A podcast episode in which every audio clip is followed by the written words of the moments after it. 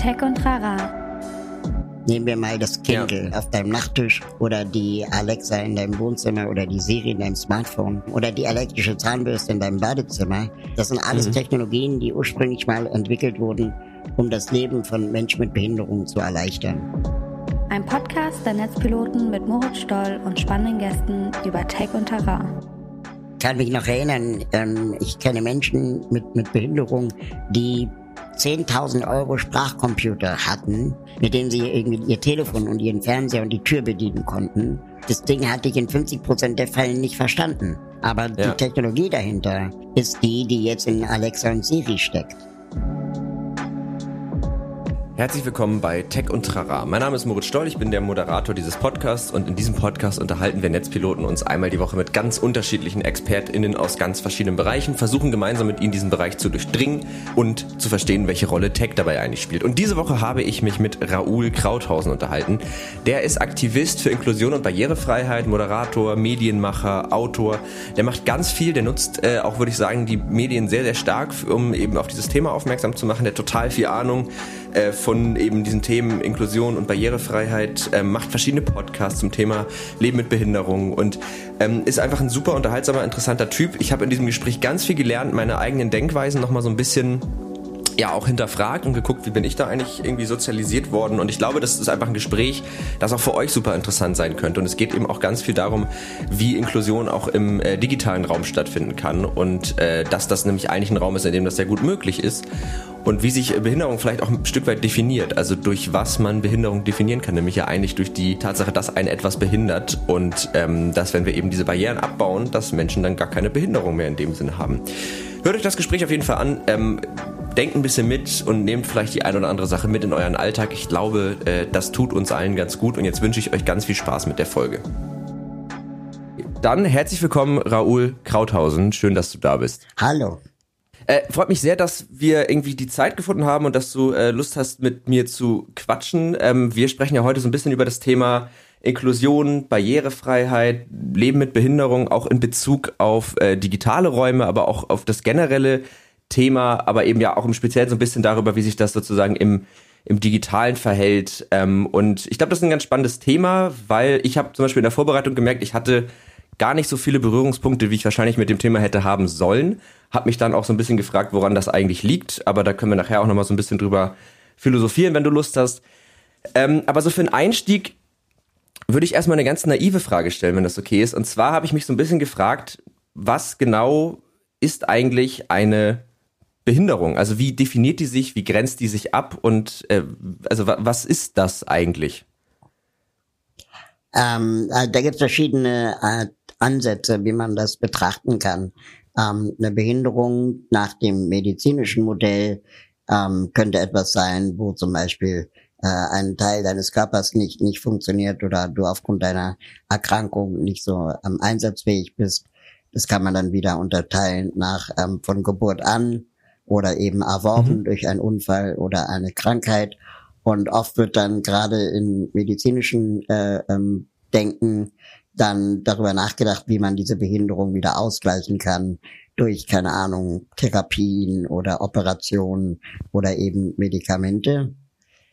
Dann gibt's mhm. aber auch noch das äh, soziale Modell von Behinderung, wo man davon ausgeht, dass ähm, Menschen einfach alle unterschiedlich sind und dass es einfach ähm, meistens die äußeren Bedingungen sind, die Menschen in ihrem Handeln behindern. Also fehlende mhm. Barrierefreiheit zum Beispiel. Und dass es dann eigentlich egal sein sollte, ob jemand laufen kann oder nicht. Ähm, ja. Also wenn, wenn einfach beide Möglichkeiten des Vorankommens äh, gegeben sind, also Aufzug und Treppe. Und ähm, ja. ich denke, eine Behinderung liegt dann vor, wenn die eigene körperliche Verfassung ähm, auf eine barrierebehaftete Umwelt trifft und nicht kompatibel ist. Das heißt, wenn wir beide jetzt hier im Podcast ja. miteinander sprechen, äh, liegt erstmal keine Behinderung zwischen uns beiden vor, weil wir beide wahrscheinlich sitzen. Und das ist aber für ja. den Podcast egal. Wenn ich jetzt ja. gehörlos wäre, dann müssten wir uns mit einer Videotechnologie vielleicht bedienen, das ein Gebärdensprachdolmetscher äh, zwischen uns vermittelt. aber sobald das praktisch dann der Fall wäre, läge auch wieder keine Behinderung vor. Genau. Und also, jetzt ist natürlich gerade der digitale Raum äh, auf der einen Seite eine große Chance, um letztendlich auch mhm. Barrieren einzureißen, also auch Teilhabe von Menschen mit Behinderung oder behinderten Menschen zu ermöglichen. Aber gleichzeitig ist der digitale Raum auch ein Ort, ähm, an dem ganz viele neue Barrieren entstehen können. Also keine ja. Ahnung, ob dieser Podcast zum Beispiel am Ende transkribiert wird für gehörlose Menschen, damit die dann auch mitbekommen, worüber wir beide gesprochen haben. Ja. Noch nicht, aber das äh, sollten wir in Angriff nehmen. Ähm, es ist, äh, also ja, hast du mich jetzt kalt erwischt. Der wird nicht transkribiert. Ähm, was, also wir haben das schon mal versucht, es ist sehr viel Arbeit und wir haben es bisher immer nicht geschafft, aber das sind jetzt auch Ausreden, äh, wenn man das möchte, kriegt man das hin. Ähm, ja, machen wir. Es ist äh, ja sehr gut. Ähm, aber das war nämlich so eine so eine Überlegung, die ich sozusagen im im Vorfeld hatte, dass ich so dachte, also ich habe mich dann auch so ein bisschen mit dem, was du so machst, beschäftigt und da sind ja äh, viele Podcasts, viele Publikationen. Du beschäftigst dich ja ganz viel mit äh, diesen Themen und ähm, ich habe ganz viel in, in die neue Norm reingehört, den ich sehr empfehlen kann. Ähm, weil er eben einem wirklich in dieses Thema total gut einführt und wenn man das total gut versteht und auch so die die, ja, die Probleme, aber auch die Chancen in den ganzen Thematiken sieht. Und ähm, dann habe ich mich halt gefragt, ob es sozusagen rein hypothetisch möglich wäre, Räume zu schaffen, in denen niemand eine oder niemand behindert wird, also wo sozusagen jeder sich frei bewegen kann. Aber wie du sagst, der digitale Raum ist natürlich, äh, ist, hat er natürlich große Chancen. Würdest du denn sagen, dass das schon, ähm, also dass das eher gut läuft oder eher schlecht läuft, wenn man sich jetzt so den digitalen Raum anguckt? Also, wenn du mich fragst, ähm, sind die Deutschen, wenn man das jetzt auf Länder beziehen möchte, was das angeht, mhm. äh, ziemlich weit hinten. Ähm, ich mhm. äh, beobachte ja auch viele Dinge, die im Ausland so passieren. Und zum Beispiel in, äh, in Großbritannien ist 100 Prozent des BBC-Fernsehprogramms untertitelt. Ähm, der Podcast haben völlig selbstverständlich äh, Transkriptionen ähm, die, die British Sign Language oder auch die American Sign Language in den USA ist äh, wesentlich weiter akzeptiert und verbreitet, so dass zum Beispiel auch PolizistInnen äh, Grundlagen der, der ähm, Gebärdensprache mhm. in den USA lernen, ähm, um auch zu kommunizieren, wenn jemand gehörlos ist, mit dem sie zu tun haben. Und in Deutschland ähm, ist das eben noch nicht der Fall. Mhm. Und dadurch, dass es so wenig nachgefragt wird, entsteht auch kaum ein Markt. Ähm, und äh, diesen Markt äh, gibt es eben in den USA. Es gibt DienstleisterInnen, die ähm, ja Untertitelung von Videos anbieten, die Live-Gebärdensprach-Übersetzung äh, äh, per Videochat anbieten. Ähm, da ist der Markt einfach viel, viel weiter als in Deutschland. Und äh, ich wünschte mir sowas hier auch. Hier macht man das dann oft selbst. Ähm, und es ist dann natürlich mhm. auch viel Arbeit, wenn du nicht die Erfahrung hast, wie Leute, die das ständig machen. Und ähm, mhm. ich glaube, da könnte man auch noch mal eine Menge verbessern. Hinzu kommt noch, dass die ganzen Spracherkennungstechnologien ähm, für Transkription ja immer erst für englischen Markt entwickelt werden. Das heißt, die sind mhm. dort immer für die englische Sprache besser als jetzt zum Beispiel für den deutschen Markt. Und dann gibt es ja. ganz viele Technologien, die ähm, eigentlich eine, eine Einbahnstraße sind oder eine Sackgasse, besser gesagt. Zum Beispiel lese ich ständig von ähm, irgendwelchen Studierenden von irgendwelchen Hochschulen, meistens Männer, witzigerweise, ähm, dass äh, sie einen Handschuh entwickelt haben, der die Gebärdensprache in Laut- und Textsprache übersetzen kann und umgekehrt. Und ähm, mhm. die Gehörlosen, die ich kenne, die kotzen im Strahl, wenn die davon lesen, weil die halt sagen, jemand, der behauptet, dass man einen Handschuh digitalisieren kann, um die Gebärdensprache zu übersetzen, der hat halt die Gebärdensprache nicht verstanden. Weil ja. die Gebärdensprache enthält auch Mimik, die enthält auch einen dreidimensionalen Raum. Ähm, sie ist nicht eins ja. zu eins Wort für Wort übersetzbar, ähm, wie es vielleicht äh, ähm, die Punktschrift oder Breilschrift ist, ähm, sondern mhm. sie ist eine ganz eigene Sprache mit eigenen Metaphern, mit eigenen Referenzen und eigener Grammatik. Das kannst du nicht ja. eins zu eins digitalisieren und automatisieren. Und dahinter steckt eigentlich immer die Hoffnung, ähm, und das, diese Kritik teile ich ehrlich gesagt, dass man irgendwann mal dieses lästige Thema Gebärdensprache durch Technologie lösen kann. Und ähm, das so. werden wir aber nie. Und äh, mhm. deswegen müssen wir uns eigentlich kulturell und auch gesellschaftlich endlich mal darauf einstellen, dass Gebärdensprache ein selbstverständlicher Teil ähm, der Kommunikation ist und ähm, dass man nicht automatisieren sollte. Und ja. also das geht dann noch weiter. Ne? Ich meine, die, die österreichischen Bundesbahnen haben an ihren Fahrkartenautomaten ähm, Gebärdensprachavatare. Ach, krass. Und diese Avatare, ähm, die sehen aus wie Playmobil-Männchen. Ja. Und jetzt sagen natürlich die Gehörlosen, ey Leute, wir sind keine Kinder. Hört mal auf, irgendwie uns ständig wie Kinder zu behandeln. Ja. Und das, das, das teile ich auch total. Und ich als Rollstuhlfahrer ja, also ähm, bekomme alle zwei Wochen irgendeine E-Mail von irgendeiner Hochschule, wo irgendeine Studierendengruppe äh, einen Rollstuhl entwickelt hat, der Treppen steigen kann. Und dann denke ich so, ja, nice, dass ihr euch ausprobiert habt, aber damit individualisiert ihr das Problem Barrierefreiheit, macht mich zum Verantwortlichen, mhm. warum ich denn noch keinen treppensteigenden Rollstuhl hätte, damit ich, keine mhm. Ahnung, zur Uni gehen kann ähm, anstatt die Uni in die Verantwortung zu stellen, einen Aufzug zu installieren. Ja. Ja, stimmt. Es, es wälzt so ein bisschen die Verantwortung einfach ab, ne? Genau. Ja. Aber also das mit den Playmobil-Männchen-Avataren finde ich auch, das finde ich höchstgradig skurril, weil es ja, es gibt ja keinen, also es ist ja null notwendig. Also das, man hätte ja jeden anderen Avatar da genauso hinstellen können und es hätte wunderbar genauso. Also die Idee, also korrigiere mich, aber die Idee klingt ja erstmal gut zu sagen, dann machen wir halt digitale Avatare. Aber das müssen ja nun. Ja, aber ich glaube, die Leute, die sich das ausdenken, die, die machen das nur, weil sie halt davon, dafür irgendwelche Fördergelder von der EU bekommen haben, aber die wahrscheinlich selten ja. äh, von Anfang an mit Menschen, die Gebärdensprache sprechen, äh, ähm, das entwickelt haben. Also ähm, ja. Und ganz oft ist es so, das erlebe ich auch, ja, dass ich dann am Ende eines Projektes eingeladen werde, um etwas gut zu finden. Aber ich bin hm. nicht von Anfang ja, okay. an, an dem Entwicklungsprozess beteiligt. Und ähm, wenn ist ich das, am Ist das ein generelles Problem? Auf jeden Fall, auf jeden Fall. Ähm, ja. Äh, es gibt Menschen mit Behinderung in Deutschland, die auch hier von äh, Aneignung und Ausbeutung sprechen.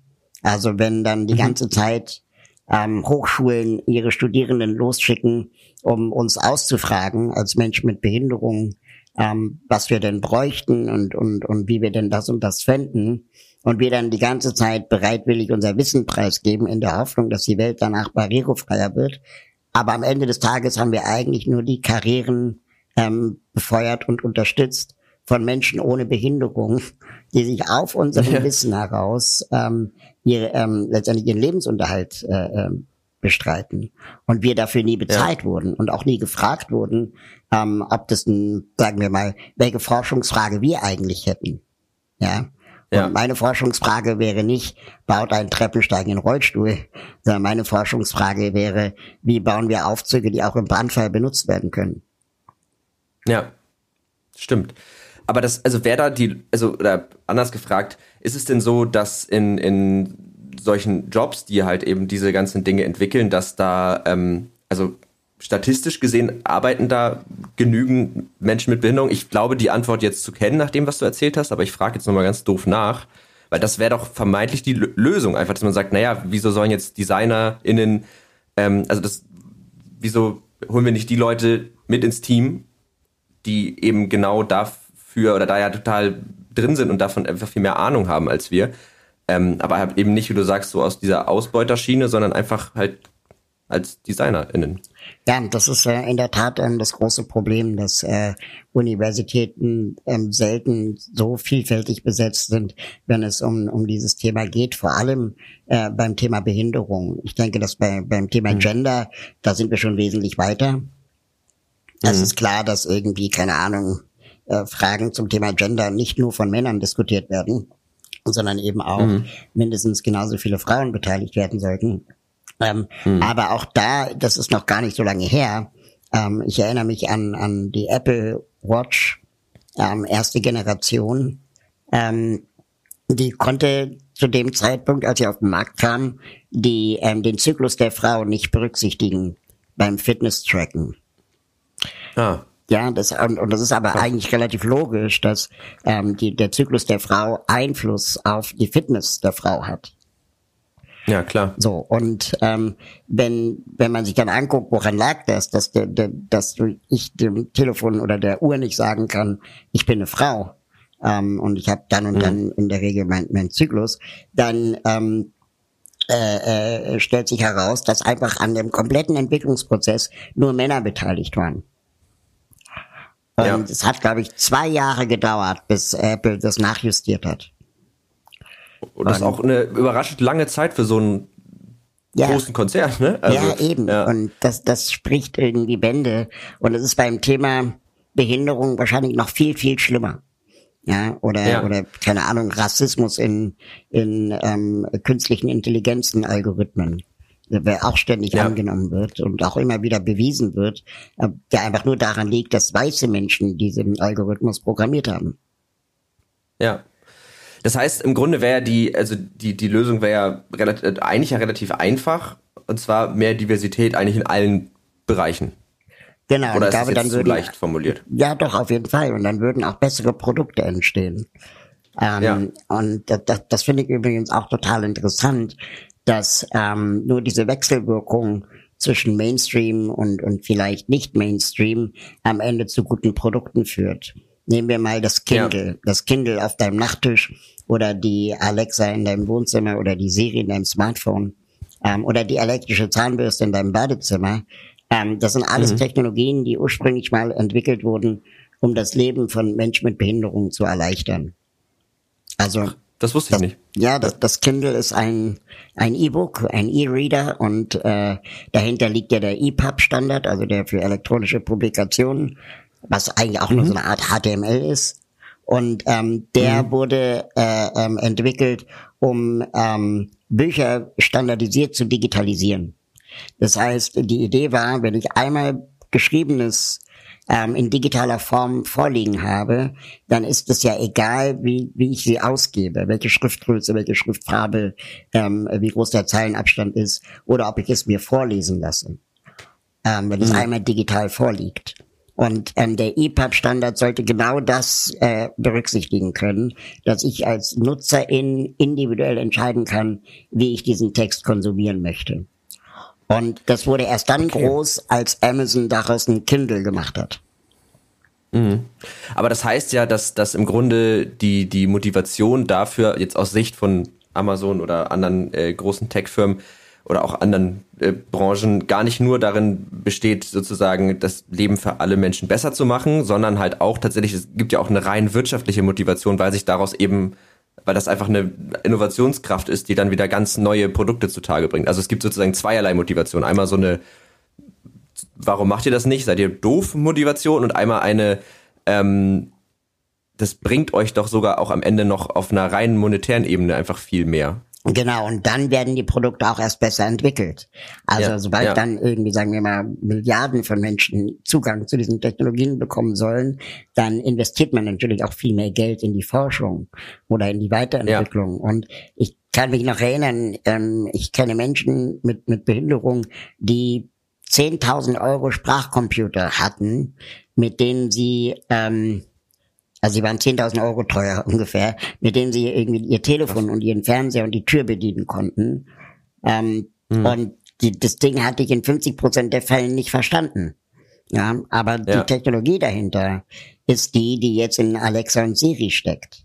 Und ja. ähm, erst durch diesen Mainstream und Smart Home und hast du nicht gesehen, ähm, äh, wurden diese Dinge dann auch immer besser und für Dialekte anpassbar. Das jetzt wiederum Google zum Beispiel mit einer Forschungsgruppe mit Menschen mit Sprachbehinderungen ähm, diesen Algorithmus weiter trainiert für Leute, die zum Beispiel äh, stottern oder langsam sprechen, ähm, so dass mhm. dann einfach auch da äh, ähm, letztendlich wieder bestimmte Minderheiten nicht ausgeschlossen werden. Und ich glaube, ja. das ist schon ähm, da, da, da ist unglaublich viel Potenzial auch noch drin in der Weiterentwicklung solcher Technologien. Ähm, und behinderte Menschen haben auch einen anderen Blick auf die Welt, ähm, was, keine Ahnung, Nutzung von Technologien angeht.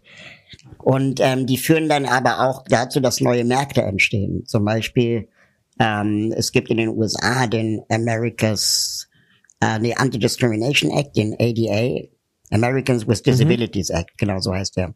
Und ähm, mhm. aus den 90ern. Und äh, der verpflichtet letztendlich Fernsehsender zum Beispiel Untertitel anzubieten. Das bedeutete auch Netflix. Und das ja. wiederum bedeutete, dass einfach von Anfang an die Technologie Untertitel können musste. Und das wiederum öffnet natürlich den Markt, einen Film in allen Ländern zu zeigen, ähm, mit ganz ja. vielen Sprachen. Und weil die Technologie ist einfach schon da. Aber das äh, macht nochmal eine spannende Frage auf, ähm, wo du das gerade sagst, mit dem, mit diesem äh, Americans with Disability Act, was ein bisschen Zungenbrecher. Ähm, das, äh, also das wäre jetzt meine Frage gewesen, ob wie du das bewertest, dass sozusagen diese Innovation ja eigentlich zumindest auch hier immer sehr, sehr wirtschaftlich entsteht, aber dass es da gar nicht so diese, diese staatliche Verpflichtung auch dazu gibt. Also, oder gibt es die und äh, die wird einfach nicht richtig durchgesetzt. Also ich könnte mir vorstellen, es könnte eigentlich auch ganz gut sein, wenn jetzt in unserem Fall jetzt die deutsche Regierung sagt, es, gewisse Dinge müssen einfach in, in der und der Form barrierefrei sein. Und das habt ihr einzuhalten, wenn ihr ein Produkt auf den Markt bringt. Ähm, ja, das gibt es leider viel zu wenig. Es gab jetzt zuletzt den European Accessibility Act, ähm, der mhm. im Deutschen dann Barrierefreiheitsstärkungsgesetz heißt. Ähm, und der sieht zum Beispiel vor, dass Bankautomaten ähm, bis zum Jahr 2038 ähm, oder 2040 ähm, barrierefrei sein müssen. Allerdings mhm. nur die Software. Das heißt, ob der Bankautomat so. in einem Gebäude steht mit Stufen, ähm, ist eine andere Frage, die in dem Gesetz nicht geregelt sein wird. Und 2040 ja. äh, ist ähm, noch eine Weile ist hin. Ist noch eine Weile hin. Ja. Das ist äh, drei, vier Jahre nach dem Kohleausstieg. Und wer weiß, ob wir 2040 überhaupt noch Bankautomaten brauchen, so schnell wie hier gerade die Banken zu machen. Und ja. ähm, wir, wir einfach mit, mit Apple Pay und Google Pay und so irgendwie bezahlen in Zukunft. Oder Krypto, keine Ahnung, was alles kommt, ja. Ähm, aber dieses, ja. äh, dass, dass Deutschland sich so schwer tut, die Privatwirtschaft irgendwie zu verpflichten, ähm, was Barrierefreiheit mhm. angeht, äh, ist ein großes Problem. Ähm, selbst öffentlich-rechtliche ja. Fernsehsender ähm, tun sich sehr schwer, äh, was ähm, Barrierefreiheit angeht. Also es kann so eigentlich auch nicht sein, rein formell, dass jemand im, im, in Hessen ähm, schlechtere Untertitelung im hessischen Fernsehen hat, als jemand, der beim WDR-Sendegebiet äh, wohnt, ähm, wo einfach mehr Geld in Barrierefreiheit investiert wurde, weil beide zahlen den gleichen Rundfunkbeitrag. Ja, wollte ich gerade sagen, dafür, dafür bezahlt man das ja. ja. Also es ist, ja, kannst auch nicht mehr, die Technologie wäre ja da. Also ich, und das Geld, die äh, zu entwickeln oder bei sich zu implementieren, wäre sicherlich auch da, aber das finde das finde ich krass. Ich meine, es ist ja auch, also dass der, der Staat da die Privatwirtschaft nicht genug reguliert, das ist ja auch in anderen Bereichen. Absolut. Zeichnet ja. sich ja ab, äh, irgendwie ein ganz schön großes Problem. Also so Thema Klimawandel, Nachhaltigkeit. Ja, oder auch ähm, Frauen, Frauenrechte und äh, ja, Gleichberechtigung ja. zwischen Mann und Frau. Und witzigerweise ja. funktionieren Änderungen in Deutschland auch nur dann, wenn es gesetzlich festgeschrieben ist. Ja, ich bin da auch gar nicht so, also sorry, ich wollte dich nicht unterbrechen. Nee, also so zum Beispiel, ähm, gerade bei, bei der Frauenquote in Unternehmen, da gab es doch jahrzehntelang Appelle von der Politik an die Wirtschaft, doch irgendwie mit gutem Beispiel voranzugehen. Und es hat halt, ist halt nicht passiert. Und irgendwann ist hm. selbst die CDU auf die Idee gekommen, dass da vielleicht eine Quote her muss, sonst ändert sich nichts. Und genau das ja. Gleiche ist halt auch mit der CO2-Reduktion. Ja? Also freiwillig Unternehmen äh, äh zu bitten, äh, CO2 zu reduzieren, das machen die nicht. Das machen die nur, wenn es nee. teuer wird. Ja, und ich, ich finde das auch, also es gibt ja immer so die Gegenstimmen, die dann sagen, ja, man kann doch nicht alles regulieren, Freiheit, die Menschen müssen das selber verstehen. Sehe ich auch ein Stück weit den Punkt, also ist, glaube ich, auch wichtig, aber ich glaube auch, dass, wie du sagst, dass dieses Umdenken dann teilweise auch erst stattfindet über die Regulierung. Und ich finde es dann auch immer so ein bisschen unfair, das ist das, was wir anfangs hatten äh, mit dem mit dem treppensteigenden Rollstuhl. Ich finde halt, in dem Moment, wo man es nicht reguliert, als aber klar ist, dass es wichtig ist, wälzt man die Verantwortung dann auch so doll ab. Also ich, ich finde das einfach dann, ich finde es fairer zu sagen, es muss gemacht werden, das und das sind hier die Regeln, die wir definieren, damit hier alle gut miteinander leben können. Genau. Und dann, weil man kann auch nicht davon ausgehen, dass jeder, also auch jetzt, also bei allen Themen, aber zum Beispiel habe ich immer so das Beispiel im Kopf, auch Nachhaltigkeit, dass jeder Mensch in Deutschland sich darum entsprechend dich damit so stark auseinandersetzen kann, sei es, weil er dazu vielleicht nicht in der Lage ist, sei es, äh, weil ihm das Geld fehlt, die Zeit fehlt, ähm, ne, also ich erwarte jetzt nicht von einer alleinerziehenden Mutter mit vier Kindern, dass die sich auch noch Gedanken in dem Ausmaß über ihr Konsumverhalten macht. Mhm. Aber in dem Moment, wo der Staat vielleicht einfach sagt, das ist Konsumverhalten, mit dem wir diesen Planeten jetzt nicht binnen der nächsten zehn Jahre komplett kaputt machen, kann die sich einfach erstmal danach richten und verhält sich ökologisch besser. Ähm, aber die Verantwortung liegt halt nicht so stark bei ihr. Und ich glaube, das lässt sich halt auch auf diese Bereiche übertragen. Genau, und es gibt auch ganz viele Maßnahmen, die den Staat erstmal kein Geld kosten. Also wenn er jetzt zum ja. Beispiel sagt, ähm, okay, wir fördern grundsätzlich nur Programme und Projekte äh, und Investitionssachen, äh, ähm, ähm, Innovationssachen meine ich, wenn äh, ähm, Barrierefreiheit gewährleistet ist. Ja, dann, ja. dann wäre das ja ganz schnell irgendwie, würde man sich dann zumindest versuchen, das Wissen anzueignen als Unternehmen, ja. wenn man die Fördergelder haben will. Und ähm, ich glaube, da, ja. da kann man auch noch eine Menge machen. Oder jeder, jeder Neubau, ja, der gebaut wird, jede neue Technologie, die angeschafft wird. Jetzt reden wir gerade über, über E-Ladesäulen an, an Bürgersteigen für, für Elektroautos. Ja. Ähm, die, die werden jetzt gebaut und sind für Menschen im Rollstuhl nicht nutzbar, weil der, der Stecker zu hoch ist. Und, ähm, und das heißt, wir bauen jetzt eine Technologie in Beton, die wir von Anfang an hätten richtig machen können. Ja.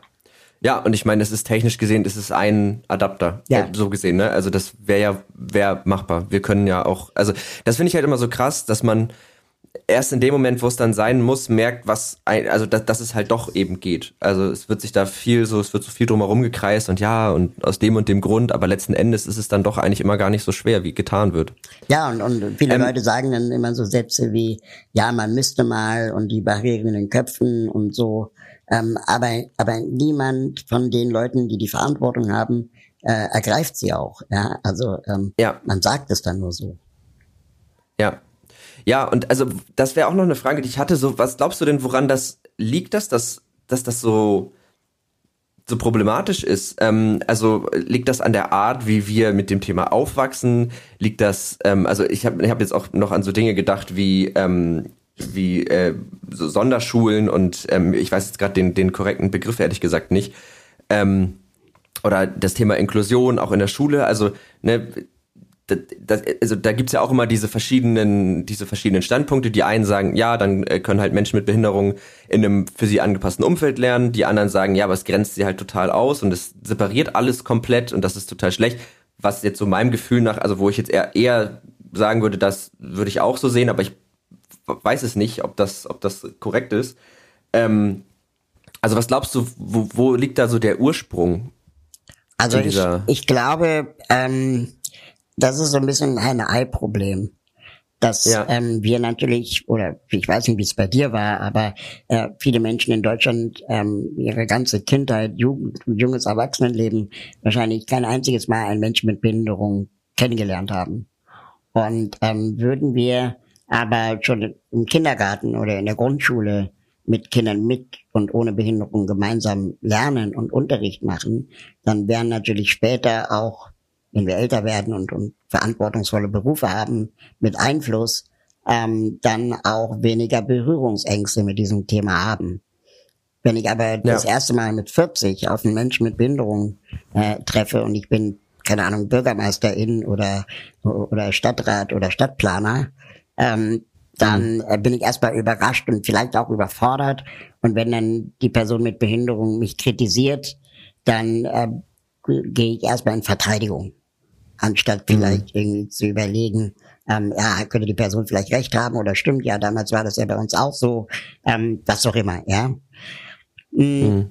Deswegen glaube ich, äh, die Leute, die Inklusion in Kindergärten und in Schulen ähm, verhindern mit so Sätzen wie, ähm, ja, die äh, sind in Förderschulen besser aufgehoben, weil dort irgendwie die, die Umwelt so für sie angepasst wurde oder die sagen, dort gibt es Pädagoginnen, die extra für sie ausgebildet sind oder Leute, die sagen, ähm, die äh, könnten an einer Regelschule gemobbt werden oder die nicht behinderten Kinder könnten ähm, langsamer lernen, sobald behinderte Kinder in der Klasse sind, weil die den Unterricht aufhalten.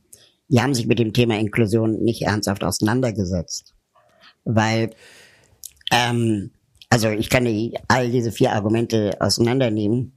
Ähm, mhm, gerne.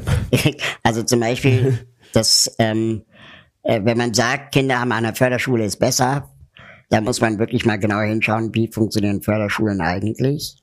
Ähm, mhm. Da sind dann Kinder mit den unterschiedlichsten Behinderungen in einem Raum, ähm, bei ein oder zwei Pädagoginnen. Deren Vorteil ist, dass sie sicherlich kleinere Klassen sind und äh, mehr mhm. Pädagogen. Mhm. Ähm, aber davon würden auch nicht behinderte Kinder profitieren. Ähm, mhm. Wir haben aber auch das Phänomen, dass sobald ähm, die Mehrheit der Kinder eine Behinderung haben, und das ist nun mal bei Förderschulen so, ähm, sich eigentlich eine Entwicklungsspirale nach unten ähm, ergibt. Das heißt, ähm, die Kinder fangen voneinander an, ihre Behinderungen abzugucken. Mhm. Und ähm, oh, wenn niemand von den Kindern dort schreibt oder schreiben will oder die Motivation hat zu schreiben, dann haben die anderen das in der Regel auch nicht. Und das ist ganz normal. Ja. Also es gibt ja so eine Art Ehrgeiz. Ich will so cool sein wie mein Kumpel. Ähm, es gibt ja auch an, an Regelschulen. Und dieses Phänomen ja. nennt man Schonraumfalle. Ähm, es gibt Untersuchungen, die sagen, je länger Kinder in diesen Sondereinrichtungen sind oder auch je länger Menschen in diesen Sondereinrichtungen sind, desto größer wird ihr Abstand zur Mehrheitsgesellschaft. Mhm. Und das findet man übrigens auch in anderen Kontexten. Ähm, zum Beispiel auch AsylbewerberInnen-Unterkünfte sind auch sogenannte Schonraumfallen, weil die sind mhm. da zwar unter sich, ähm, und man, wir glauben als äh, Nicht-AsylbewerberInnen, dass, dass sich dort um sie gekümmert wird. Aber wenn du Menschen mit traumatisierten Kriegserfahrungen ähm, in einen Raum steckst, kannst du nicht davon ausgehen, dass die Menschen nett zueinander sind. Also nee, das, das klingt schon nicht nach einer ne? guten Idee. Also die, ja, die Mischung ja. macht's halt immer. Ähm, und ähnliches ja. gibt's auch in Gefängnissen. Ähm, die sind da auch nicht alle nett zueinander äh, wenn es alles äh, äh, Kriminelle sind. Und ähm, ich will damit nicht Behinderung mit Kriminalität gleichsetzen oder, oder Kriegserfahrung, aber ähm, es ist ein ähnliches Phänomen, das hier passiert. Und das heißt, wenn wir die, die Gesellschaften mischen würden, also Menschen mit und Menschen ohne Behinderung, dann kämen vielleicht ähm, ein Behinderter auf zehn Nichtbehinderte. Ja. Und ähm, dann lernen zehn Nichtbehinderte Menschen, dass es das Thema Behinderung gibt. Und ähm, der nicht behinderte Mensch lernt, äh, der behinderte Mensch lernt, dass ähm, ja, wie soll ich mal sagen, äh, es auch nicht behinderte Menschen gibt und das funktioniert so und so, versucht sich irgendwie daran anzupassen und äh, gemeinsam ja. versucht man vielleicht äh, die Barrieren in der Umwelt zu beseitigen, um gemeinsam Party machen zu können oder gemeinsam etwas zu erleben. Das Thema Mobbing, ja. was dann oft genannt wird, es könnte ja passieren, dass die zehn Menschen den einen mobben, das passiert auch an Regelschulen, ohne dass ein behindertes Kind anwesend sein muss. Da werden dann ja, die also Rothaarigen gemobbt, die VeganerInnen ja. gemobbt, was auch immer. Ähm, das heißt, wir haben das Thema Mobbing so oder so. Und da müssen wir ja. dann als Klassengemeinschaft einfach umgehen lernen mit, das zu unterbinden. Das hat nichts mit dem Merkmal Behinderung zu tun. Und ja. wenn dann zum Beispiel gesagt wird, also wir sagen ja Frauen auch nicht, wenn du sexuell äh, äh, nicht belästigt werden möchtest, dann äh, zieh kein Minirock an. Ähm, ja. Sondern wir sagen Männern, hört auf, Frauen zu belästigen. Und ähm, genauso muss es beim Thema Behinderung sein. Es darf nicht das Merkmal Behinderung der Grund sein, jemanden in eine Förderschule zu stecken, weil er oder sie gemobbt werden könnte, sondern wir müssen alle mhm. anderen dazu bringen, dass sie nicht mehr mobben.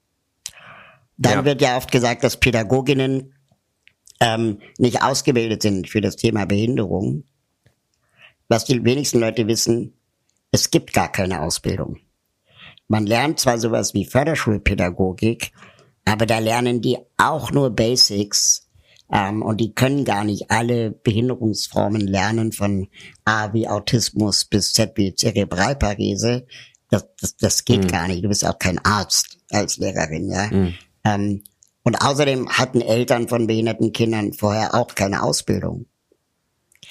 Stimmt, ja. Das heißt, wenn wir immer diese Argumente nennen, dann sind es eigentlich Argumente, damit wir unsere Komfortzone nicht verlassen müssen. Ja. Ja, krass. Also die, das, äh, ich fasse das nochmal kurz zusammen. Wir haben einmal dieses Thema, ähm, also einmal ist ja das, das Argument, ja, die sind da äh, besser aufgehoben, weil die da ein besseres Lernumfeld haben, wo sich rausstellt, das stimmt eigentlich gar nicht. Ähm, da werden ganz viele Menschen mit ganz vielen verschiedenen Behinderungen in eine Klasse gesteckt. Es gibt aber auch da nur zwei, drei PädagogInnen, die das gar nicht entsprechend abdecken können. Dann gibt es dieses, ähm, dieses Prinzip der Schonraumfalle, mhm. also dass das dann eher diese Abwärtsspiralbewegung hat. Ähm, was war das zweite? Ähm, die Ausbildung. Genau, die, die Ausbildung, die man vermeintlich braucht und die sicherlich natürlich auch nicht schadet, aber ähm, wo man auch sagen muss, das ist etwas, das lernt man dann, wenn man es tut und wenn man sich damit wirklich auseinandersetzt. Und da habe ich auch gerade gedacht, wie viele Lehrer ich hatte, wo ich so dachte, ob du jetzt Lehramt studiert hast oder nicht, du bist furchtbar, was in ja, dem, was du hier tust. Genau. Also das, das muss man ja auch sagen. Und als du das gerade so meintest, dachte ich auch, ähm, also da, hinter diesen Argumenten, da geht es ja auch immer um dieses Thema der Andersartigkeit. Dann fühlen sich Menschen vielleicht ausgeschlossen, weil sie das Gefühl haben, sie sind anders und andersrum mit diesem Thema Mobbing. Und wie du meintest, das Thema Mobbing gibt es ja auch so.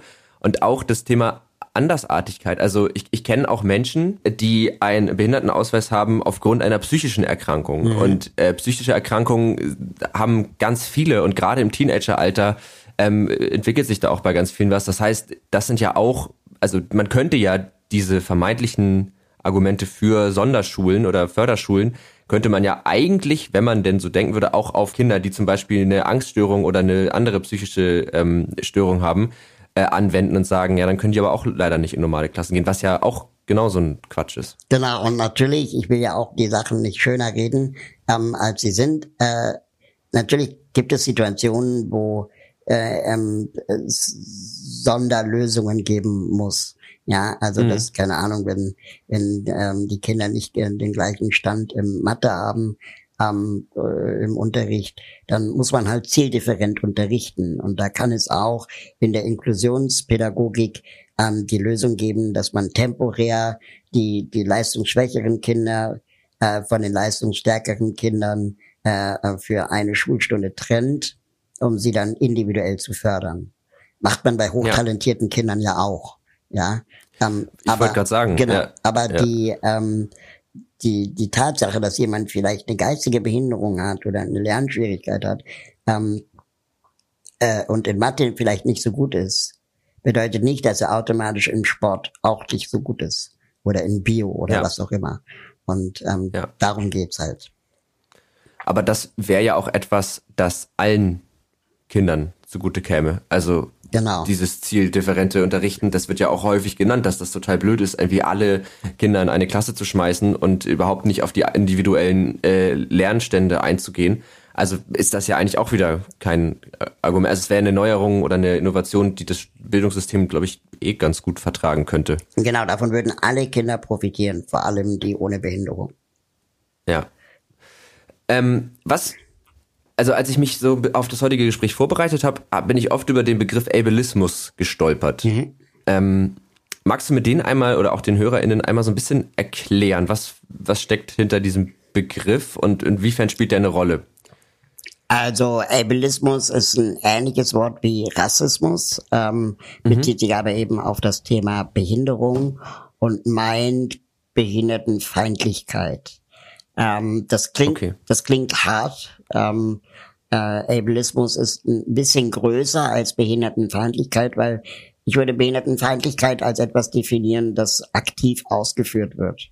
Also ich bin mhm. feindlich mhm. gegenüber einem behinderten Menschen, aber Ableismus meint auch ähm, die strukturelle ähm, Behindertenfeindlichkeit. Also zum Beispiel, ähm, dass behinderte Menschen, wenn sie ähm, auf Assistenz angewiesen sind, ähm, ihr Einkommen permanent dem Staat gegenüber offenlegen müssen.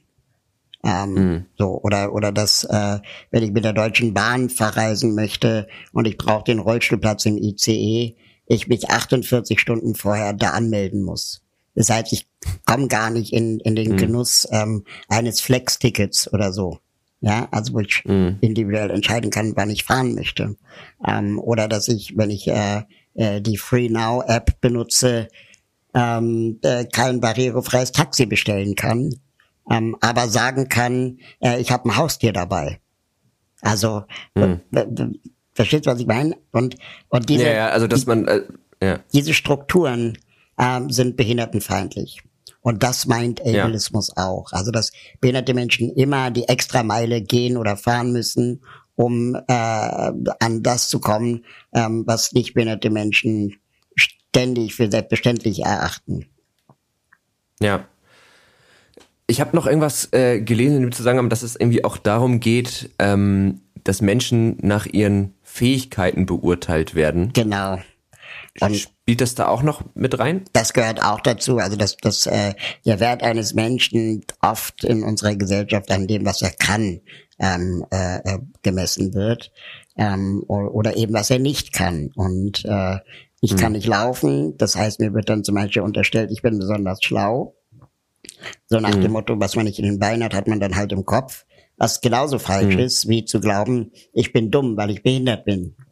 Und beides, beides äh, äh, trifft halt nicht zu, sondern ich kann halt genauso ein, ein, ein intelligenter oder nicht so intelligenter Mensch sein oder ein Charakterschwein oder ein sympathischer Mensch, wie Menschen ohne Behinderung auch, nur eben mit dem Merkmal ähm, sitzt im Rollstuhl. Ja. Ist ja nicht diesen einen Song von den Toten Hosen? Ja, lesbische ähm, schwarze Behinderte können ätzend sein. Ja, genau, der fasst das ja ganz gut zusammen eigentlich. genau, also das, ja. Äh, ja.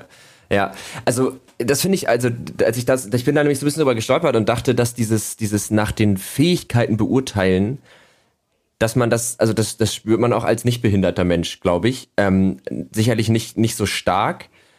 Aber dann habe ich mich gefragt, also ich habe das auf jeden Fall gesagt, ja, das, das ist ja, also das stimmt, das ist, ich habe das noch nie so bewusst gemerkt, aber das ist ziemlich doll. Und dann habe ich mich gefragt, wonach wollen wir denn eigentlich, also wonach würdest du denn gerne den Wert eines Menschen beurteilen? Vielleicht nach dem, was ich tue oder nach dem, wofür ich stehe, nach meinem Charakter, mhm. ähm, Humor oder eben nicht Humor. Ähm, das, das könnten Merkmale sein. Ja. Ja, ich glaube auch in dem, was man in anderen Menschen bewegen kann. Auf irgendwie, ja, genau. Das klingt ein bisschen kitschig, aber das kann ja alles sein. Ne? Also man kann in anderen Menschen sehr schlechte Gefühle bewegen und das würde ich dann auch als nicht so gut einstufen. Aber ja, also das, ich, ich, ich finde es spannend. Wir, wir hatten schon mal eine Folge zu dem Thema, da haben wir uns äh, sehr spezifisch äh, mit Melanie Eilert, ähm, die ist auch. Mit Melanie Eifnal von ähm, Die Gamerin. Genau, ja. Kennst du, kennst du das, was sie macht? Und sie? Ähm, ja, da, da geht es um das Thema barrierefreies Gaming, ne? Genau, genau. Äh, mit ihr hatten wir eine Folge gemacht. Das heißt, wenn ihr das Thema irgendwie spannend findet ähm, und da noch ein bisschen mehr äh, Input zu wollt, dann wäre das zum Beispiel was. Oder natürlich die neue Norm. Äh, und du hast ja noch zwei andere Podcasts. Ähm, hilf mir mal ganz kurz. Ich habe. Genau, es gibt einmal den Podcast äh, Wie kann ich was bewegen?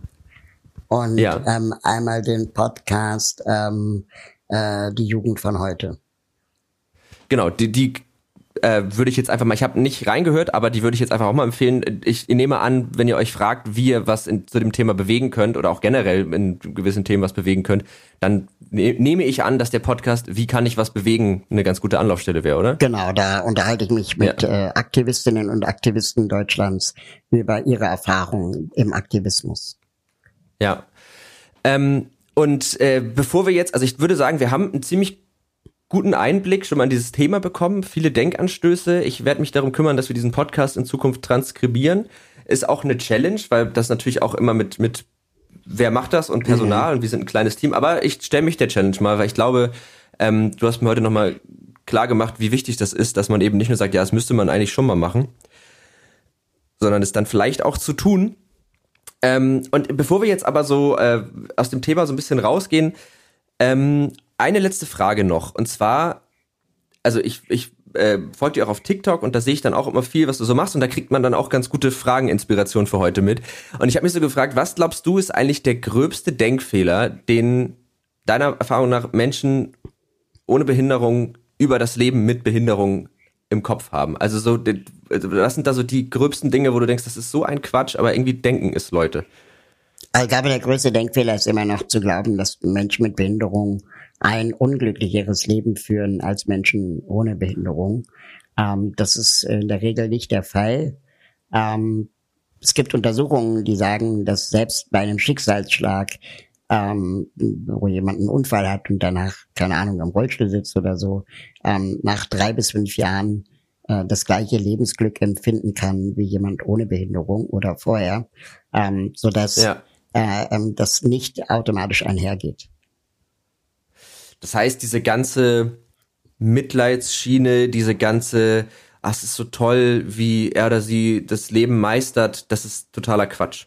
Genau. Und äh, das ja. führt aber eben genau wieder zu dieser zu diesem Othering, also dieses ähm, zum Glück habe ich das nicht äh, und mm. dass man dann wieder unterteilt zwischen denen und und uns ähm, mm. und dabei muss es eigentlich darum gehen, dass wir eine Gemeinschaft sind. Ja. Okay, also weil das war nochmal so eine Frage, die ich im Kopf hatte und ich, ich erinnere mich da auch noch ganz eindrücklich an irgendeine Situation, da hat irgendeine Verwandte, da war ich noch ganz klein, da ähm, ging es um äh, Dialog im Dunkeln. Mhm. Ähm, das ist in Hamburg, äh, kennst du vielleicht so ein, so ein ähm, da kann man halt reingehen und das ist halt alles dunkel und dann läuft man da so durch und ähm, hat so ein bisschen die vermeintliche Erfahrung davon, wie es ist, halt nicht sehen zu können. Mhm. Wobei ich auch mich immer so frage, also da habe ich auch schon gehört, dass dieses mal so für einen Tag eine Behinderung nachempfinden auch gar nicht so gut ist, weil es eben gar nicht das widerspiegelt, wie es ist, damit wirklich zu leben. Genau, also gerade in diesem ähm, Dialog im Dunkeln da wird man ja dann von, von blinden Menschen durch den dunklen Raum geführt. Und das ist im Prinzip mhm. so eine mhm. Art Ausstellung oder Museum. Und man kann mhm, dann genau. irgendwie tasten und haptisch unterwegs sein. Und die sehenden Menschen, also die Nicht-Blinden, die haben dann irgendeine unglaubliche Erfahrung ähm, und gehen dann da raus, ein bisschen erleuchtet und beseelt und sagen, oh, ich bin so inspiriert von den blinden Menschen, wie toll die das machen. Aber zum Glück kann ich sehen. Ähm, ja. Mit diesem Gefühl gehen die da raus. Und ähm, ich glaube, der wahre inklusive Moment wäre eigentlich, wenn du in deinem Lieblingsmuseum einen blinden Museumsführer oder Führerin hättest ähm, und sie dir ja. äh, nicht sehend trotzdem das, das Kunstwerk erklären kann. Und ja. ähm, das passiert, finde ich, viel zu wenig. Und da wäre die inklusive Erfahrung ähm, äh, letztendlich viel intensiver, glaube ich, als dieses zum Glück kann ja. ich sehen Gefühl. Ja.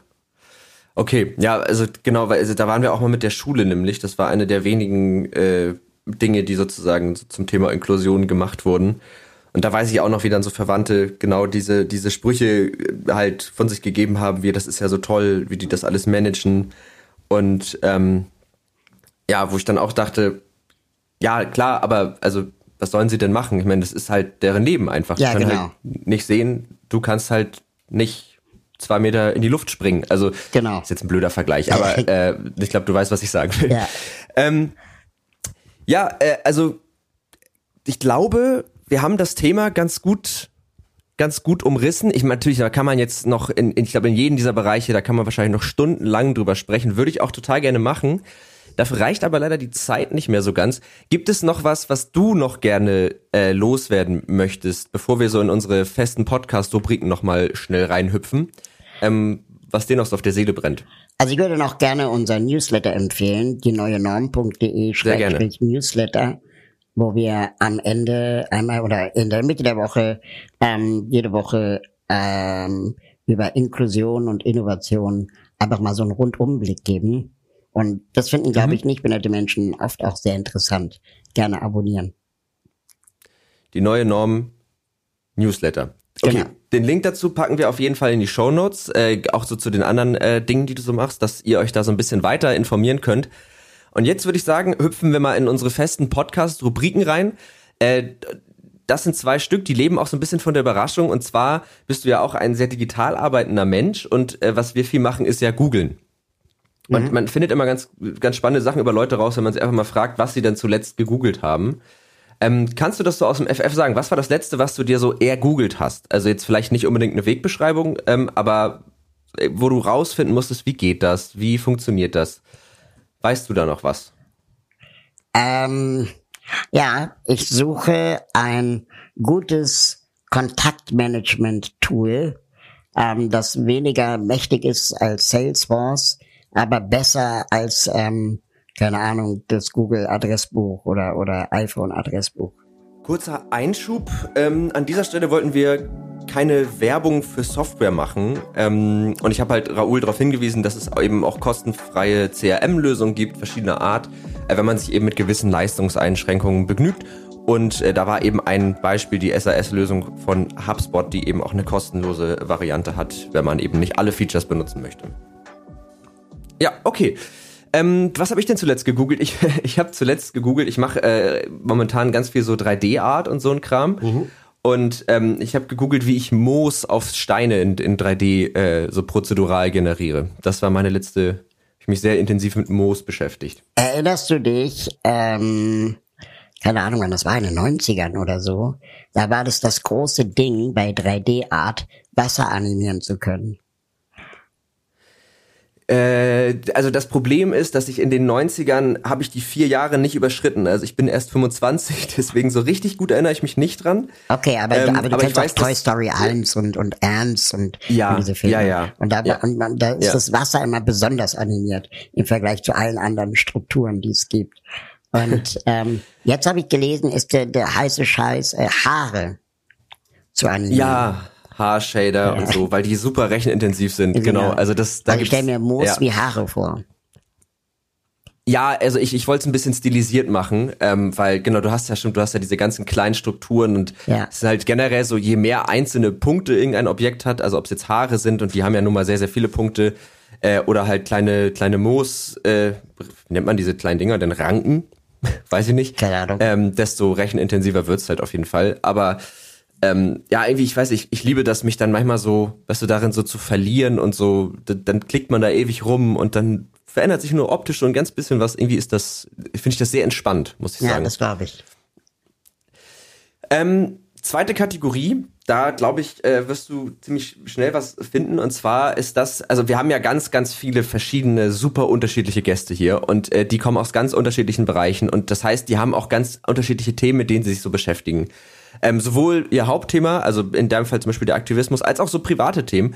Und ähm, was ich gerne mache, ist, dass wir so Empfehlungen einsammeln, also die Empfehlung der Woche. Gibt es irgendwas, das du in letzter Zeit gelesen, gesehen, geguckt, gehört, äh, gedacht hast, was auch immer oder gemacht hast, was du unseren HörerInnen empfehlen möchtest?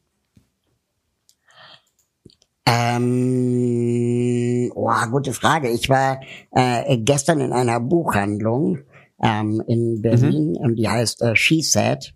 Und da gibt es äh, mhm. Literatur, die ausschließlich von Trans, Queer ähm, oder Frauen äh, geschrieben wurden. Und ah, ähm, cool. da habe ich drei Bücher gekauft, ähm, die ich alle unbedingt lesen möchte. Das eine Buch heißt, ähm, muss ich hier gerade mal gucken, ähm, Wir können mehr sein von Aminata Touré. Mhm. Das andere heißt äh, Anti-Racist Ally da geht es um das Thema, ähm, wie kannst du ein antirassistischer Verbündeter sein, auch wenn du weiße Hautfarbe hast. Ähm, mhm. Und das andere, ähm, das heißt, gib mir mal die Hautfarbe. Und das ist äh, ein Buch ähm, ähm, von zwei Autorinnen, ähm, die POC sind, die ähm, äh, äh, mit ihren, Ki also die erklären, wie man mit Kindern über Rassismus sprechen kann.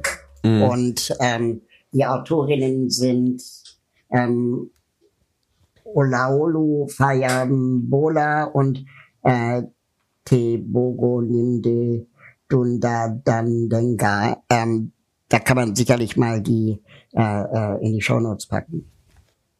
Ja, auf jeden Fall. Also ich habe äh, die die Buchhandlung gerade parallel schon rausgesucht. Die Bücher, das schreiben wir dann hinterher raus. Da konnte ich jetzt schnell nicht mittippen, aber ähm, das packen wir alles in die Shownotes. Das ist eine sehr coole Empfehlung. Also wenn ich, ich bin im September wahrscheinlich wieder in Berlin, dann schaue ich da mal vorbei. Ja, das lohnt sich wirklich. Sehr, sehr, sehr gemütlich. Ja, dann, weißt du was, dann, dann äh, passe ich jetzt meine Empfehlung auch so ein bisschen an deine an. Es ist äh, nicht ganz so besonders und es ist jetzt auch nicht ganz so leicht dahin zu kommen, aber falls ihr mal in Prag seid, ähm, ich war jetzt letzte Woche war ich in Prag, sind wir mit dem Auto hingefahren und da gibt es eine ähm, eine Buchhandlung, ist einfach nur eine englische Buchhandlung mitten in Prag ähm, die aber super schön war. Leider, jetzt wo ich gerade drüber nachdenke, null barrierefrei. Also insofern nehme ich die Empfehlung vielleicht zurück, weil jetzt habe ich gerade gemerkt, ne, das ist irgendwie doof, weil ich wollte sagen, der Keller ist total schön, aber in den Keller, da gibt es keinen Aufzug runter. Also ist das doch nicht meine Empfehlung für diese Woche. Ich meine, die Buchhandlung ist trotzdem an sich ganz hübsch, aber das ist natürlich doof. Dann, äh, weißt du was, dann empfehle ich jetzt einfach mal ein Computerspiel. Ähm, Und zwar das äh, Spiel Stardew Valley, das ist ein alter Hut, das werden viele Leute, die viel spielen, kennen. Aber das ist so ein Spiel, wo man sehr entspannt ähm, sich um seine Farm kümmern muss. Es gibt keinen Stress, es gibt keine Hektik, man muss nicht in irgendwas schnell sein oder Reflexe haben oder gut sein, sondern es geht einfach nur darum, ähm, ja, darum zu laufen, irgendwelche Pflanzen anzupflanzen, mit irgendwelchen anderen Leuten in seinem Dorf zu reden. Und äh, das macht einfach Spaß. Wie heißt das Spiel? Und ich glaube, äh, Stardew Valley. Okay. Unbedingt in die Show Notes packen. Packe ich in die Show Notes und ich werde auch mal schauen, jetzt auch mit dem, was ich heute so mitgenommen habe, wie das so im Hinblick auf äh, inklusives Gaming funktioniert. Weil ich, ich kann mir vorstellen, dadurch, dass es eben jetzt keine Quicktime-Events hat und jetzt auch keine komplizierten Griffhaltung am Controller oder sowas äh, braucht, könnte das ganz gut sein. Es gibt's auch äh, für Mobilgeräte, es gibt's für einen Computer, für die Nintendo Switch, für alles. Ähm, und das ist sehr schön. Also das macht, das macht so richtig ein wohliges Gefühl. Sehr schön, das muss ich mir mal anschauen. Ja, mach das. Also ich habe, äh, ich hatte es schon mal irgendwann gespielt und mir jetzt letztens für meine Switch nochmal gekauft. Das äh, kann ich sehr empfehlen. Gut, dann kommen wir zur aller, allerletzten Frage dieses Podcasts. Danach bist du erlöst. Ähm, und zwar die Frage, glaubst du, die stelle ich jedem Gast, deswegen äh, ist die jetzt auch schon so routiniert. Glaubst du, dass es für jedes Problem, das die Menschheit irgendwann haben können wird, eine, oder hypothetisch gesehen, eine technische, datengetriebene oder algorithmische Lösung geben kann? Also kann, so gesehen, kann Tech alles beantworten? Kann das alles lösen? Das glaube ich nicht. Ähm, das ist ja die Philosophie hinter Google wenn ich das richtig ja. verstehe, dass sie glauben, dass sie mit Datenverarbeitung jede komplexe Frage lösen können.